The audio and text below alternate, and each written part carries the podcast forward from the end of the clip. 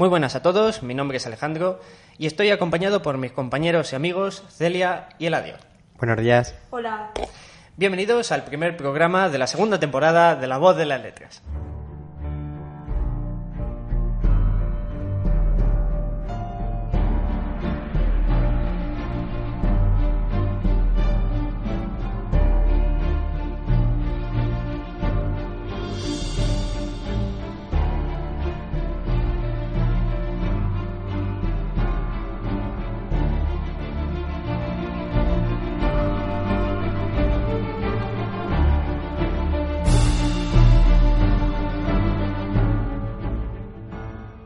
Inauguramos esta temporada con varias novedades. En primer lugar, la participación de un nuevo miembro, Julián, alumno de Historia de la UCLM, y aunque desafortunadamente hoy no ha podido asistir, se incorporará en futuras emisiones.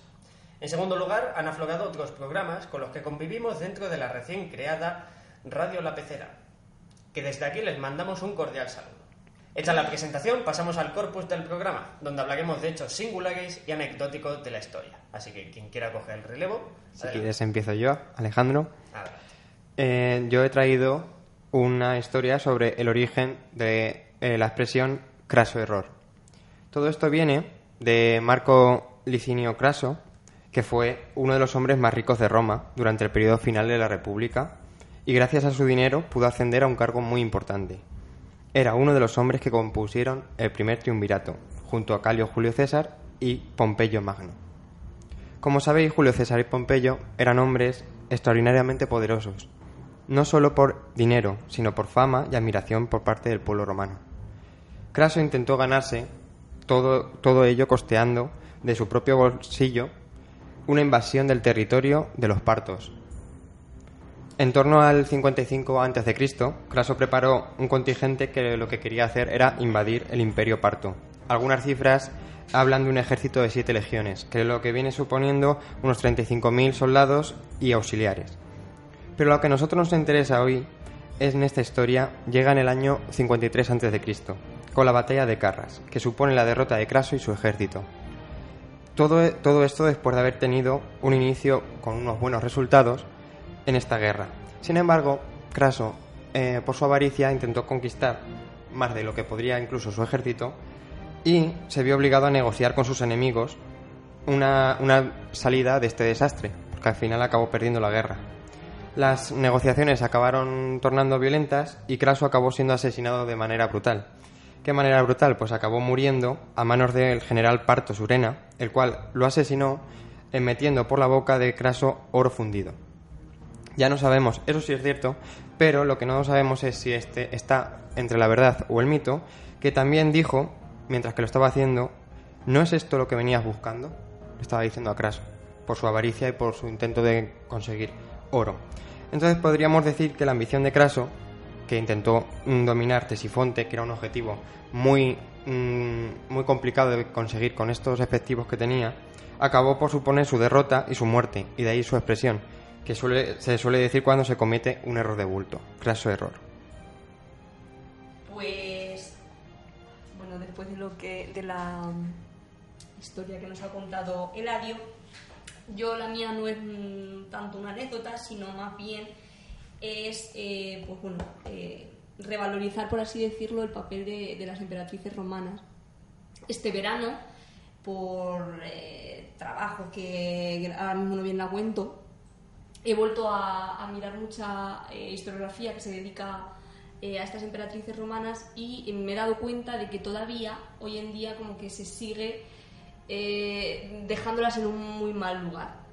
Muchas veces muchos historiadores hoy en día todavía, no todos afortunadamente, pero, pero sí que es cierto que hay como cierta tendencia a, mm, interpretar los clásicos, los autores clásicos que, las tachaban de, de malignas, de asesinas, de, que querían eh, de alguna manera albergar cotas de poder y esto pues no es cierto.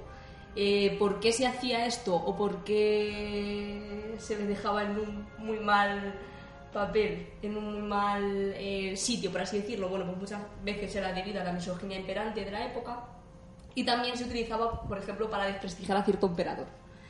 Eh, hoy en día se sabe que esto no fue así, sino que ese papel ha sido muy eh, tergiversado, por así decirlo, y por qué se sigue utilizando en la actualidad, yo creo, incluso, pues, por ejemplo, eh, incluso en libros de, literatura que se me vienen ahora mismo a, la cabeza, pues debido a que muchas veces pues nos gusta más el morbo y por así decirlo eh, la vidilla no que contar la, la historia realmente como es.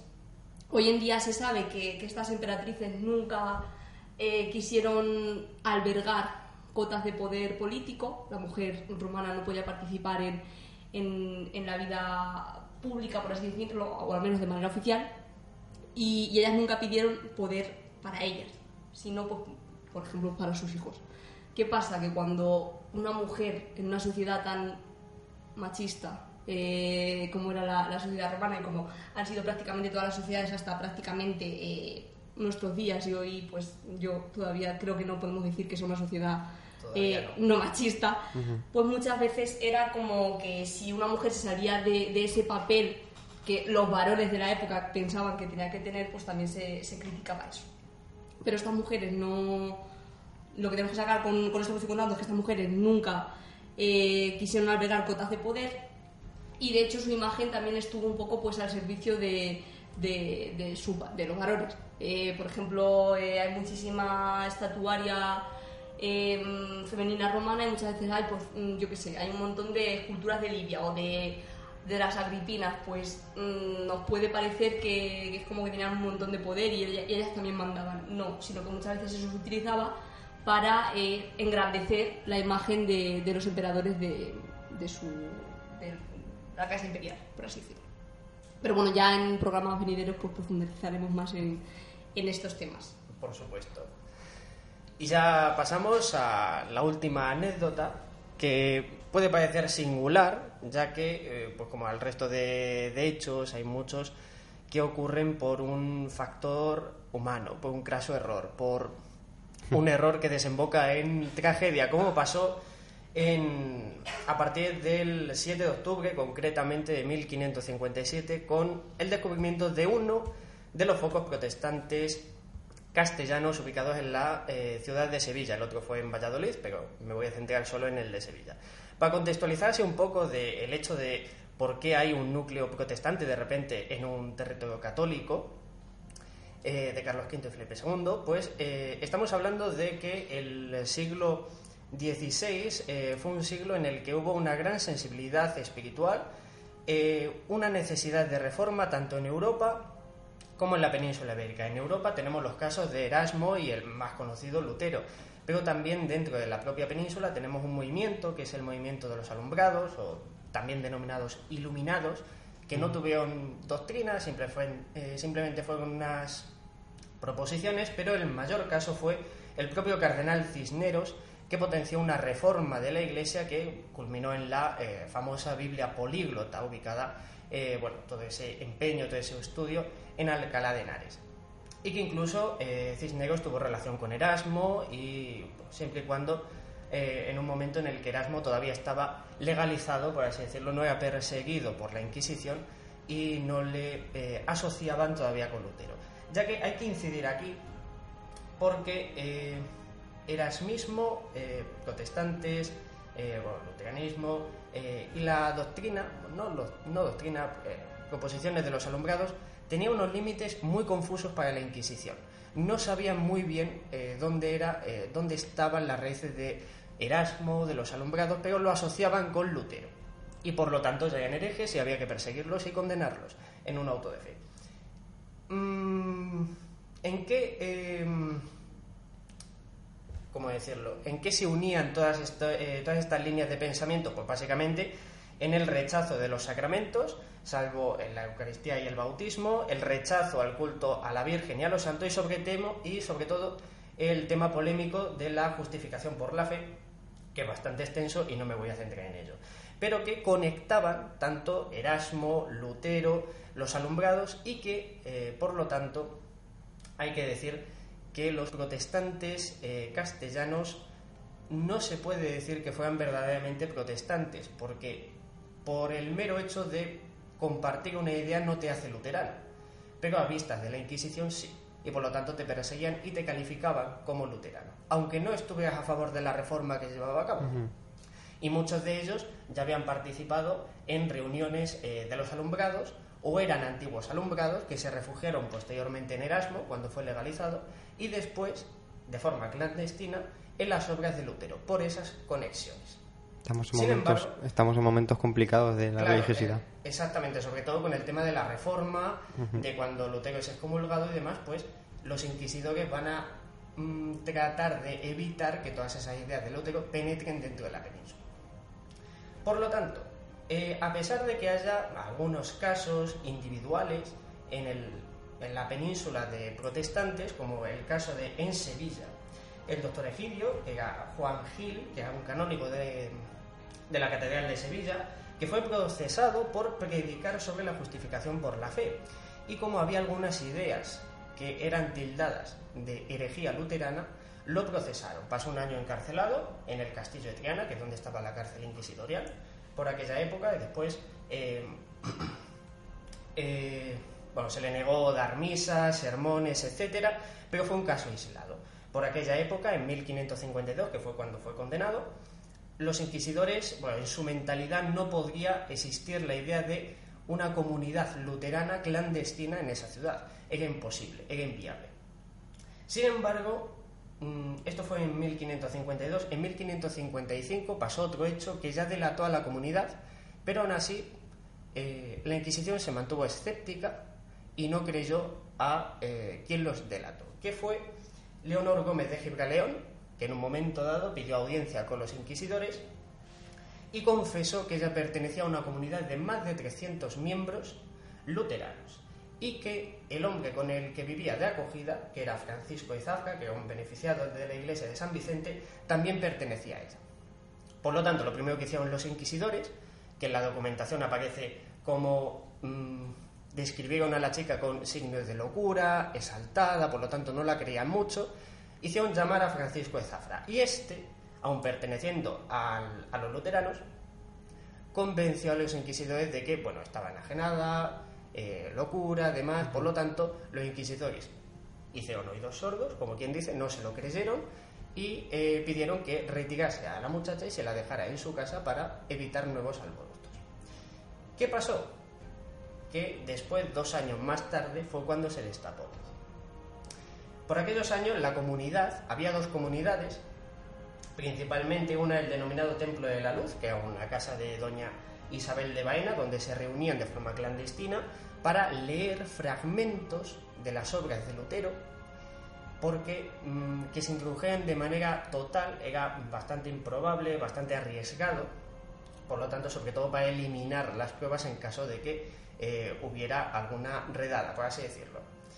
Incluso eh, también dentro de un monasterio de San Isidoro del Campo, también eh, por medio de, de Blanco, que era el, el que allí promovía aquellos sermones eh, sobre Lutero. Pero mm, vuelvo a incidir, no todas las ideas del luteranismo, eran algunas simplemente, y con más conexiones con Erasmo que con la reforma que estaba teniendo lugar en Alemania, ya que el luteranismo castellano fue un movimiento autóctono, principalmente. ¿Qué ocurrió en 1557? Pues que Julián Hernández, que era el encargado de repartir unos panfletos con doctrinas de, de Lutero, se equivocó de persona a la que debía entregar. El panfleto que, que entregaba se denominaba Imagen del Anticristo y cayó en manos de una eh, mujer cristiana que al ver eh, los escritos dio parte de ello en la Inquisición. Entonces empezaron a perseguirlo. Julianillo, que era como se denominaba, Julián Hernández, eh, huyó de la ciudad, pero finalmente lo apresaron en un, en un bosque el 7 de octubre. ¿Qué pasa? Que a raíz de, esa, eh, de ese encarcelamiento y con todo el interrogatorio empezó a salir a la luz un montón de nombres y un montón de persecuciones. Y a cada, eh, a cada interrogatorio salían más nombres. Por lo tanto, desde 1557 hasta 1559 siguió toda la persecución, interrogatorios, eh, que culminó en dos grandes eh, autos de fe en la ciudad de Sevilla, aunque no los únicos, pero fueron los más importantes. El primero de ellos fue el 21 de septiembre de 1559 y el segundo se celebró el 22 de diciembre de eh, 60. No todos eh, terminaron en la hoguera, simplemente algunos de ellos, eh, pero hubo distintos cargos. Sin embargo, hubo eh, autos, de fe, eh, posteriores, pero los protagonistas ya no eran luteranos, a lo mejor era uno o dos, que se extendió hasta mm, la primera mitad del siglo siguiente. ¿Qué es lo anecdótico aquí? Que por un error de Julianillo, si no hubiera entregado o si no se hubiera equivocado de persona, a lo mejor no se hubiera eh, descubierto ese foco protestante eh, de manera clandestina. Así que ahí está el, el hecho que les llevó pues a, a, la condena. La que has liado Julianito. La que ha liado el Julianillo. Jolín.